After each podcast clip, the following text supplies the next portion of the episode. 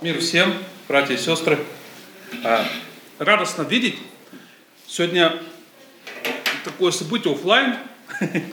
И мы в одной церкви были утром, там прославляли Бога. Сейчас здесь прославляем Бога. То есть дорвались до живого общения, и это радует. Офлайн, он всегда офлайн или, скажем так, перевести на русский, живое общение – это всегда живое общение. это очень здорово, круто, когда можно коснуться локтем, может быть, когда-нибудь снимется эти все ограничения, мы сможем делать, делать обнимашки, но уже большой плюс по сравнению с тем, что было летом, Zoom. Вот, а, знаете, моя мама приехала ко мне сейчас, и мы, слава Богу, могли с ней провести какое-то время, могли даже походить по Питеру. Бог так сделал, появлялись окна, в сентябре пока еще мы не вышли на такую полную мощность в служении. Были какие-то окна, когда мы могли просто гулять по Питеру или прокатиться на, на катере. Вот интересно, что э, экскурсовод, когда мы плыли по зимней канавке, он говорит, вот там есть такие вот ступеньки э, в зимней канавке, чтобы с мостовой спуститься вниз. И говорит, вот слева, если по ступенькам спускаться, то третья ступенька снизу живет дух Санкт-Петербурга. Он сидит на этой третьей ступеньке, это дух Санкт-Петербурга, и вы можете спуститься туда и пообщаться с ним, может быть, что-то попросить у него. Если кто хочет, да, можно спуститься. Я так просто думал, удивительно, что а, есть, оказывается, не просто дух Санкт-Петербурга, есть дух Господа. И он не живет на третьей ступеньке на зимней канавке. Он вообще везде живет. И э, там разные разные люди ходили, что-то там сидели на этой зим, зимней канавке, что-то просят, у людей есть проблемы. А здесь есть живой Бог, который живет в этом старинном, престаринном городе. И вот попросите вы Бога о чем-то, да, подойдите и скажите, Господь, вот я Твой Дух Божий прошу, вот помоги мне, в первую очередь, познать Тебя, во вторую очередь, вот какие-то проблемы. Ну, люди же приходят, лучше спуститься и поговорить с Духом Санкт-Петербурга, в канавке, конечно. Вот, поэтому слава Богу, что мы сегодня здесь, находимся и можем иметь вот это вот общение, прославление. Вот песня как раз об этом, я ее пел как-то, но она мне очень нравится. Она о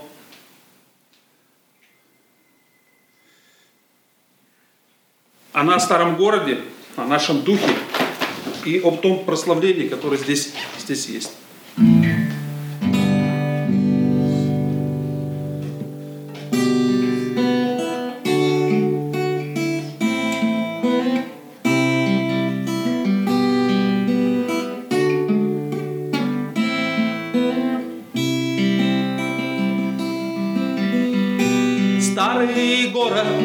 Крепко спит, Устав от суеты людей, И лишь заря огнем горит, Рождая новый день, И он очнется ото сна, Как триста лет назад, И вновь людей бежит река, И каждый жизни рад.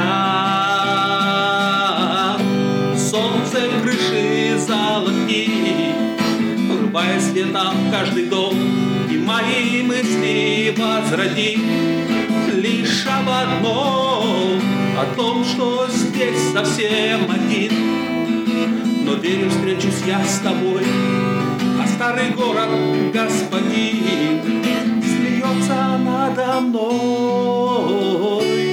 О -о -о.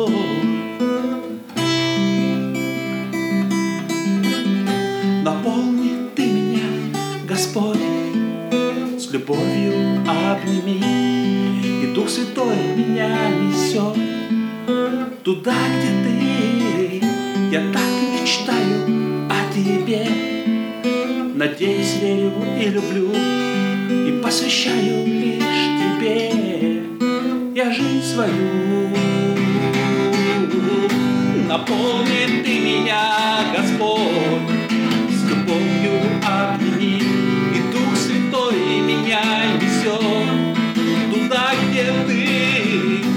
так мечтаю о тебе, надеюсь, верю и люблю, и посвящаю лишь тебе я жизнь свою.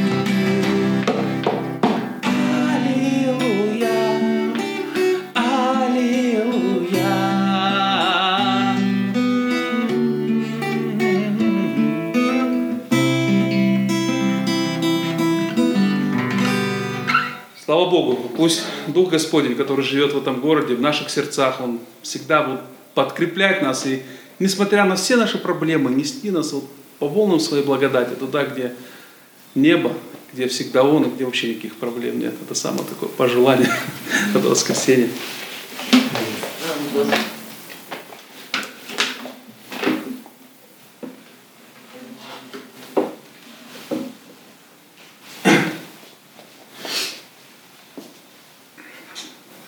Такое чувство, или здание стало меньше, или я стал больше как-то за это время, или меня стало просто много. Вот. Да.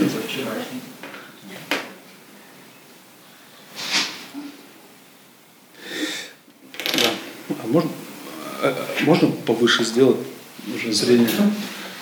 Зрение уже подводит. Надо очки думать, как покупать, аппарат покупать слуховой и прочие, прочие вещи. Все, все, да, как раз отлично. Спасибо. А, сюда, да? Отлично.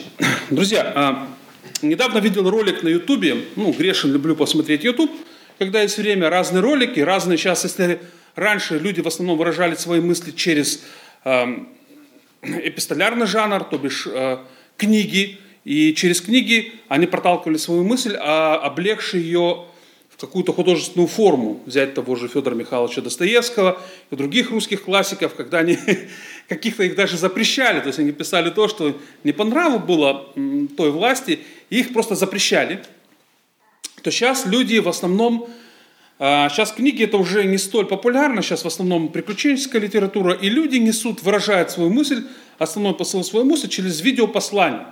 Время летит, все идет вперед, 21 век, и вот YouTube соцсети – это то, что сейчас а, актуально. То есть где выражается своя мысль. Кратко, лаконично, не просто война и мир, еще что-то на 12-м, а четко, ясно и желательно, чтобы видео было еще небольшим, иначе люди смотреть не будут. Да, вот много букв, как сейчас говорят, или много еще чего-то. Поэтому сейчас вот такое время, время, когда все идет вперед, все летит вперед, и вот однажды такой, когда включаешь какой-то ролик на ютубе, там реклама есть, вот меня зацепила одна реклама, там такой благообразный, очень такой интеллигентный дядечка, он говорит о том, что после 40 лет смысл жизни теряется, может кто-то видел эту рекламу, и говорит, «Э, у кого из вас после 40 лет, ну вы грустны там. И, и объясняет, что это, это нормально, потому что раньше, говорит, люди-то жили до 40, 40 это уже была глубокая старость, а сейчас, говорит, мы вроде как социальная программа уже выполнена, дети поступили, обеспечены, Ну, конечно, это в 40, чтобы дети уже поступили, были обеспечены, надо, конечно, очень рано выйти замуж. Ну, есть, да, такие. Или там после 45, ну, как бы, вот. И он говорит, что программа социально выполнена, а что дальше? И вроде бы у вас есть и дети, и семья нормальная, благополучная, и а, работа хорошая, то есть вы, вы, но радости в жизни нету. Говорит, у вас какие-то проблемы, у вас смятение духа, и вот он приглашал на свои интенсивы или вебинары, где он рассказывал, как с этим бороться, как все-таки найти радость после 40-45 лет. Вот. А, и а, мне все-таки было интересно – а, вот когда я смотрел этот ролик, мне стало интересно, когда патриархи жили 600, 800, 900 лет, какие кризисы среднего возраста у них были, и вообще, когда этот средний возраст наступал у них, молоко на губах не обсохло, всего 100 лет там и так далее. Когда у них там подростковый возраст достиг, и как это вообще было, прожить 900 лет? Вот вообще, мне, не знаю, мне кажется, это сложно, какой же там жизненный опыт был. И сейчас вот и какие стадии взросления там были, это потрясающе. Просто было бы интересно об этом поговорить, узнать, но мы не сможем узнать. У нас время ограничено. 80 лет, и вот уже смотришь там, ну, слава богу, моя бабушка 90 лет прожила, она была в здравом уме, доброй памяти. А кто-то уже 80 лет уже смотришь, как вот, ну, к сожалению, слабоумие у, не, не у всех, но у кого-то начинает проявляться. Откуда оно берется, непонятно. Ну, усталость металла, усталость плоти.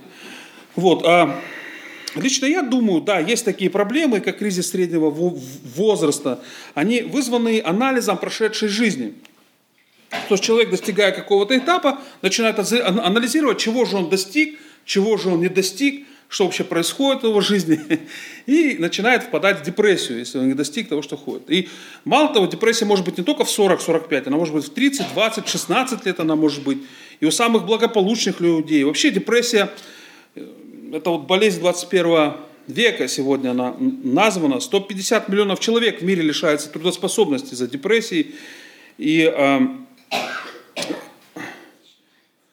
эта э, болезнь а, обгоняет даже инфекционные сердечно-сосудистые заболевания. То есть сегодня самая серьезная проблема – это депрессия людей. А депрессия вызывается путем самокопания. То есть люди начинают самокопаться и понимать, что те жизненные установки, которые э, нам вменяет общество, они мы их не достигли. Даже если достигли, что-то не то все равно происходит. Вроде все есть, а почему? Откуда вот это вот берется сосущая неудовлетворенность? Человек попадает в депрессию, кончает жизнь самоубийством, с виду успешно. А, непонятно. Вы знаете, я думаю, что проблема здесь иногда кроется в другом, в том, что все-таки у нас есть пустота. Та пустота у человека внутри, которую наполнить только может Бог. Только Господь может вот эту пустоту наполнить. Поэтому эта депрессия и возникает. И в 30 лет она может возникать, и в 40 лет, и в 16. То есть люди, их душа может особенно сильно чувствовать вот эту пустоту, которая, которая, которая возникает. И она даже может быть у верующих людей. А верующий человек тоже может уйти в депрессию. Абсолютно. Кто из вас был в депрессии? Вот я был. Ну, можете не поднимать руки, если вы стесняетесь. Ну, это на самом деле ли, да, личная информация, может быть, извините, я как бы с, с, с другой социальной среды, да, все открыто. Оу. А, ну, я был в депрессии, я был в депрессии. Я был в сильной депрессии, она меня ложила просто, будучи верующим, на неделю я ложился, и неделю вот просто даже видеть, ты не ешь ничего неделю.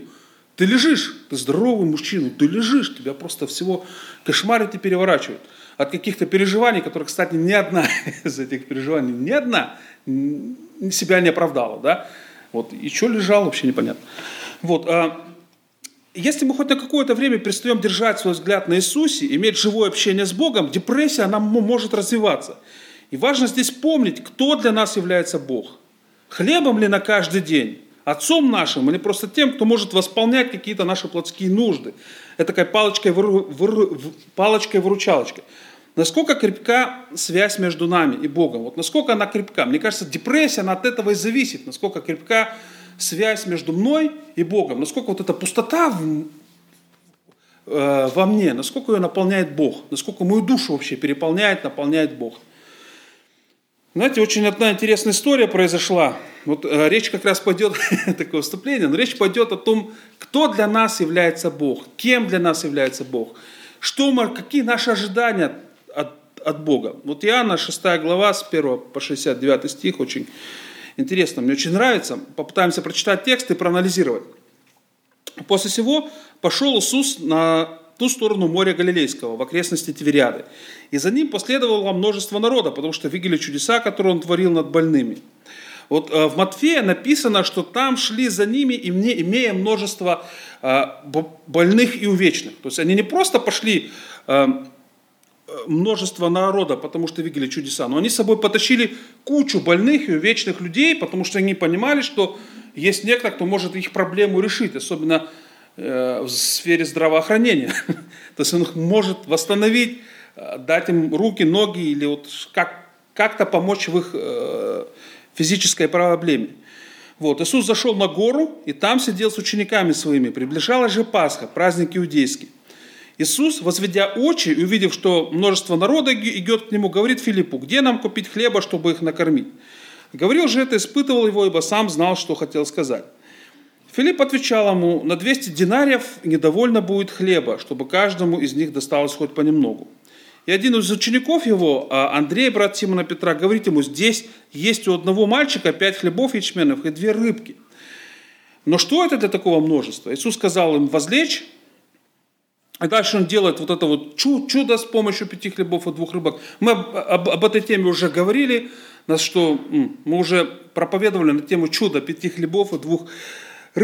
И вот э, интересно, что собрали наполнить 12 коробов кусками от пяти ячменных хлебов, оставшихся у тех, которые ели. Я думаю, здесь Господь вот маленькое ремарка, что он хотел показать, какое же благословение могут испытать люди, когда они ему доверяют. Вот хотели купить на 200 динариев что-то, они могли бы купить. И на самом деле, может быть, кто-то бы поел, но это было бы недостаточно. А здесь они ему доверили, и абсолютно даже без денег они все оказались сыты. Может быть, кто-то из них оказался сыт впервые в жизни, из тех людей, кто туда пришел. Но у них осталось 12 а, коробов, куски. И 12 коробов еды еще осталось. Они не просто наелись, у них еще огромные остатки были, которые могли, могли продать. То есть вот оно благословение, когда они послушались Бога. Тогда люди, видевшие чудо, сотворенное Иисусом, сказали, это истинно тот, тот пророк, которому должно прийти в мир. Иисус же, узнав, что хотят прийти нечаянно взять его и сделать царем, опять удалился на гору один. То есть людям настолько понравилось, я как-то говорил, ну, немножко затрагивал эту тему, что людям настолько понравилось бесплатное питание, что не хотелось здесь сделать его царем. Он решал их насущные проблемы. Он их исцелял, он их накормил, не просто накормил, так еще и осталось у них еды. Мне вообще было бы интересно посмотреть, как они проблемы со санитарией решали. Огромное количество людей, как они, ну, санузлы, грубо говоря, извините, они же как-то это все решали. Кто, как это было организовано? Ну, я думаю, что там все было грамотно организовано, там был Иисус. Но мне бы хотелось посмотреть, как это все было сделано. Когда же люди, видевшие чудо, сотворенное Иисусом, сказали, это истина тот пророк, которому должно прийти в мир. Иисус же, узнав, да, о, о том, он ушел на... Это, извините. Вот. И в тот, в тот же вечер, а, когда же настал вечер, ученики его сошли к морю. Войдя в лодку, отправились на ту сторону моря в Капернаум. Становилось темно, а Иисус не приходил к ним. Дул сильный ветер, и море волновалось. И проплыв около 25 или 30 стадий, они увидели Иисуса, идущего по морю, приближающегося к лодке, и испугались. Но он сказал им это, не бойтесь, а, это я, не бойтесь. Они хотели принять его в лодку, и лодка тотчас пристала к берегу, куда плыли. Тоже об этом уже говорила, что у Господа совершенно свои методы решения наших проблем. Настолько, что даже нельзя понять, где и как он это сделает. Казалось бы, лодка, море, как туда может попасть Иисус? Да по воде пришел, взял, пошел по воде. Или другие вещи, о которых мы уже говорили.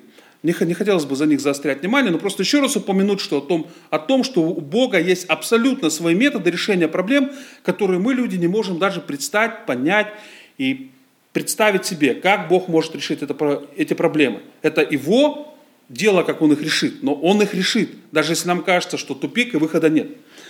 Вот, а и на другой день народ, стоявший по ту сторону моря, видел, что там, кроме одной лодки, в которую вошли ученики его, иной и, и, и не было, и что Иисус не входил в лодку с учениками своими, а отплыли одни ученики. Между тем пришли из Тивериады и другие лодки близко к тому месту, где ели хлеб по благословению Господнем. И так, когда народ э, увидел, что тут нет Иисуса, ни его учеников, то вошли в лодки и приплыли в Капернаум, ища Иисуса. И, найдя его на той стороне моря, сказали ему, Рави, когда ты сюда пришел? То есть пошел слух, э, что он, ну, а, пош, пришел слух и стали его искать. То есть приходили разные люди с, с разных мест. Они приходили, они искали его, пошел слух, что он их не просто лечит, он еще и кормит. И все хотели быть с ним. Действительно же это здорово быть с человеком, который может решить твои проблемы. А тогда проблема питания, одежды и проблема, проблема здравоохранения стояли очень сильно. И Господь отвечал на эти проблемы. Вот. А Иисус им говорит, истинно, истинно говорю вам, вы ищете меня не потому, что видели чудеса, а потому что ели хлеб и насыкились. Вот здесь он начинает им говорить интересные вещи. Старайки же не о пище тленной, но о пище, пребывающей в жизнь вечную, которую даст вам Сын, э, даст вам Сын Человеческий, ибо на нем положил печать свою Отец Бог. Тогда они ему говорят, а что же нам делать, чтобы творить дела Божьи? Иисус сказал им ответ, вот дело Божье, чтобы вы веровали в того, кого Он кого он послал. Он начинает им уже проповедовать. Хлеб – это была затравка. Он хотел им показать на примере хлеба, что верьте в меня. А почему в меня надо верить? Он объясняет, он объясняет дальше. Истинно говорю, истинно, истинно говорю вам, не Моисей дал вам хлеб. Нет, чуть выше. На, на это сказали ему, какое же ты э, дашь знамение, чтобы мы увидели и поверили тебе? Что ты делаешь? Отцы наши ели ману в пустыне, как написано, хлеб с неба дал им есть. То есть они продолжают гнуть свою линию. Он говорит, покажи знамение, дай нам хлеб еще, и мы сразу в тебя поверим. Вот так вот интересно они пытались его еще раз получить хлеб. Иисус им говорит, истинно, истинно говорю вам, не Моисей дал вам хлеб, э, хлеб с неба, а Отец мой дал вам истинный хлеб с небес. Ибо хлеб Божий есть тот, который сходит с небес и дает жизнь всего, всему миру. Они говорят ему, Господи, дай нам всегда такой хлеб. И вот он начинает говорить то, к чему он вообще все это сделал. Я есть хлеб жизни, приходящий ко мне не будет толкать, я есть, и верующий в меня не будет жаждать никогда. Но я сказал вам, что вы видели меня и не веруете. Все, что дает мне Отец, ко мне придет, и приходящего ко мне не изгоню вон. Я сошел с небес не для того, чтобы творить мою волю, но волю пославшего меня. Тогда они начинают роптать на него и говорить, что значит хлеб, сошедший с небес? Иисус им еще, то есть, казалось бы, надо тут объяснить. А он им говорит другие очень интересные такие вещи. А он говорит, что я есть им хлеб жизни, я есть хлеб живой, едущий хлеб сей будет жить вовек. А хлеб же, который я дам вам, есть плоть моя, которую я отдам за жизнь мира. Тогда они стали спорить между собой, говорить, как он может дать нам есть плоть свою? И Иисус начинает дальше объяснять. И после чего а, многие из учеников его, слыша то, то, что он нам объяснял про плоть и кровь, они говорили, какие странные слова, кто может это слушать? Иисус, Иисус стал им объяснять, это ли соблазняет вас? То есть, э, что ж, если увидите Сына Человеческого, восходящего туда, где был прежде, Дух животворит, плоть же не пользует немало. Слова, которые говорю я вам, есть суть и жизнь. Вот интересно, что многие отошли после этого. То есть он им говорит, что едущий мое тело, пищу мою кровь будет жить постоянно. Многие отошли, и многие из его учеников уже отошли и не ходили с ним. И тогда Иисус говорит 12, не хотите ли вы отойти? А Симон Петр говорит ему, Господи, кому нам идти? Ты имеешь глаголы вечной жизни. И мы уверовали и познали, что ты Христос, Сын Бога, Сын Бога Живого. Вот у меня возникает большой вопрос, когда я читаю, может быть, такой длинный отрывок, мы не весь его прочитали. Почему 12 не отошли? Они что, все поняли вдруг до конца? Сразу поняли и сказали, о, точно, это же вот он имел в виду вот, вот, вот, вот эти вещи. Он совершенно не имел в виду, чтобы мы его съели и выпили его кровь, как вот все говорят. Они что, это поняли? Нет, они это не поняли. Они это не поняли, но мне кажется, что причина была в том, что они почувствовали его благодать и силу. Хотя они не понимали а, до конца его слова, они не понимали до конца его, его слова, что он хочет им сказать. Но они понимали, что идти, не, идти абсолютно некуда. Вот есть Бог, вот у него есть то, что их притягивает. То, что, мне кажется, вот они чувствовали ту божественность, которая от него исходила. И, может быть, они умом все не понимали, но душой они понимали, что вот это Сын Божий. И все-таки Он имеет начатки вечной жизни. Идти больше некуда. Вот есть Бог. Вот. А что же значит «идите плоть и, и пьете кровь»? Вот есть много объяснений на эту тему, я их даже не хочу сейчас поднимать, толкования, но когда я читал, мне вдруг стало казаться, что вот я просто читал и, и молился, и размышлял над этими отрывками Писания. И мне стало казаться, что здесь речь идет о том, что, ребята, просто не, не просто ешьте хлеб жизни, а вот просто настолько проникнитесь мной, просто ешьте меня, съешьте меня, проникнитесь мной, проникнитесь моим учением, проникнитесь мною, и тогда вы будете иметь жизнь вечную. Господь говорит, просто вот проникнитесь мной, съешьте меня в духовном плане, в духовном, а не физическом. Вот. И ученики, может быть, это не понимали, но в духовном плане вот как раз они и съели Иисуса тогда, в духовном плане они, они, его, они его чувствовали, соприкасались с ним именно дух духом. И это вот их удержало. Они, а куда нам идти, Господи? Мы бы и рады, может быть, но ты имеешь начатки вечной жизни. Остальные ушли. Он не ответил на их э, нужды, на их проблемы. И э, вопрос сегодня в том, в чем возникает, э, какой хлеб сегодня мы хотим получать от Христа, что мы хотим получить, что нас привлекает в Иисусе Христе. Э, может быть, вначале как раз привлекало в нем то, что привлекало Петра и других учеников – вы помните состояние первой любви, когда вот мы, мы христиане, и первая любовь, и мы просто вот горели, а потом со временем мы становимся такими несчастными христианами, абсолютно несчастными людьми, будучи христианами, я как-то звонил, не помню, говорил этот пример, я позвонил одной женщине, христианке, она говорит, что-то хотела предложить. Она говорит, оставьте нас в покое. Мы верующие уже 20 лет. Мы уже 20 лет идем за Христом, нам уже ничего не надо. Мы уже ничего не хотим. И вот я с ней говорил, и там проваливаться стал в какую-то черную яму депрессии. И я просто, это вот член церкви, все. Я так просто тогда думал, почему так? Неужели меня тоже это ждет в будущем? Неужели я тоже провалюсь в какую-то яму? Все просто. Разго... Вспоминая тот разговор 11-летней давности, я понимаю, что тот человек, с кем я разговаривал, он просто перестал есть Иисуса, грубо говоря. То есть уже все. А люди иногда переводят свое зрение на физические потребности, которые дает Бог, а духовные им не нужны. И их дух, дух начинает вот не кормить человека, да, вот сколько было в Освенциме людей, которые не ели. Они там в скелеты такие превращались, они все уже, они живые мертвецы. Также здесь дух он не питается, и начинается брожение умов, и начинается уже, когда мне верующие говорят, оставь нас спокойно, мы уже устали, нам ничего не надо, нам будут дойки э, перейти в вечность, и все. Больше мы ничего не хотим, вроде молодые люди. Вот. А может быть, вначале нас это привлекало, а потом, ну, при, привлекало то, что привлекало Петра. Потом мы скатились до такого уровня, стали такими мертвыми христианами, которые уже не питаются, приходим в церковь, даже можем выглядеть счастливыми, но нету, нету в нас духа, мы не соприкасаемся с Богом, не едим Иисуса. Мне очень нравится сцена из кинофильма «Иисус». Там есть сцена, когда он воскрешает дочь сотника, ее несут. Он говорит, дитя, встань.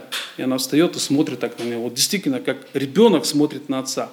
Вот в этом взгляде почему-то актриса смогла, вот эта маленькая девочка, передать такую гамму чувств. Вот она и Творец, и больше ничего их нету. Абсолютно ничего нету. Или же тоже сценка из фильма «Иисус», мне понравилось, как они обыграли, когда бесноватого, которого исцелили, он приходит и говорит, я пойду за тобой куда угодно – Бесноватому уже ничего не надо было. Не его дом, может быть, который был. Может быть, он был богат и стал бесноватым. Он бы мог пойти и выяснить это. Может быть, у него там какое-то богатство или наследство. Может быть, еще что-то. Он так смотрит на него и говорит, я за тобой пойду куда угодно. Мне ничего, кроме тебя, не надо. А он ему говорит, нет, оставайся здесь. Вот, понимаете, вот насколько, насколько, вот, э, насколько важно, чтобы мы имели вот этот духовно, чтобы мы ели Иисуса в духовном плане, чтобы мы проникались Его учением, чтобы мы имели вот это живые отношения, ели этот живой хлеб, который есть Слово, который есть отношения с Богом.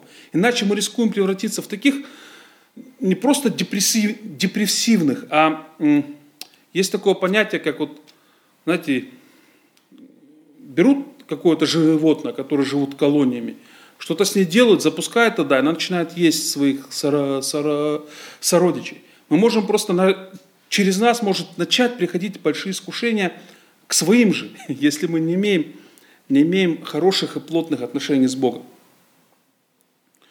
Знаете, вот а, мне очень тоже понравилось одни, один брат, который является моим таким наставником. Я ему звоню иногда, советуюсь.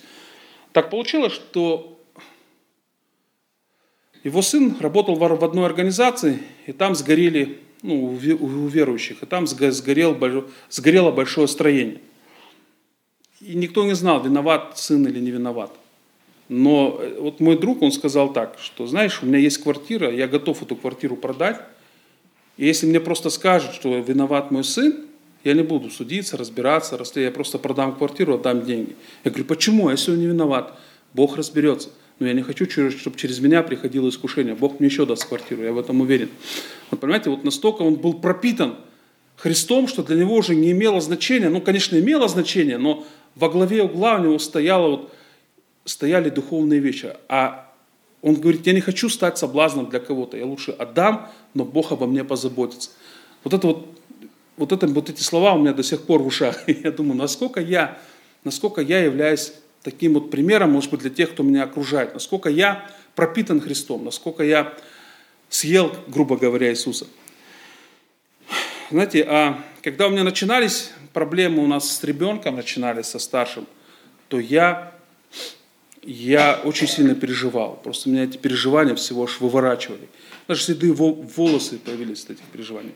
И один брат во Христе сказал очень хорошую вещь. Он говорит, Не переживай, Бог тебя через это проводит, чтобы ты просто, научаясь полагаться на Бога, стал просто неубиваемым, чтобы тебя абсолютно ничто не могло потрясти или сотрясти. И, и я ему не верил, мне казалось бы это ну, как-то странно. Но вот недавно ко мне вот подошла моя дочь, мы с ней так хорошо провели время, она стала со мной советоваться, разговаривать. Она стала спрашивать меня о каких-то вещах, рассказывать то, что ее тревожит, и то, и то, чем она живет. Как для отца, для меня это было очень, очень ценно. И я вспомнил слова своего друга и понял, что действительно, зачем же я тогда переживал. Вот можно же было просто доверить этот вопрос Иисусу и подождать. И Бог все, Бог все на свои места рано или поздно расставляет. Друзья, поэтому вот такое пожелание ко всем к нам. Ко всем к нам. Едите хлеб, который дает нам Бог с неба, который дает жизнь вечную. То есть проникайтесь Христом. Следите за, за уровнем своего своего духовного человека. То есть следите за своим духовным индикатором, что у вас происходит в жизни. Может быть, мы уже превратились в таких людей, которым кроме чего-то плотского абсолютно ничего не надо. Ну, Бог как палочка-выручалочка. Может быть, пора уже пересмотреть взгляды и начать есть духовный хлеб и начать приносить плод. Вот такое пожелание, простите, может быть, я не совсем правильно выразил свою мысль, или логично, или что-то. Но вот хотелось, вот, чтобы мы все об этом задумались. Спасибо. Спасибо. Да, давайте мы помолимся.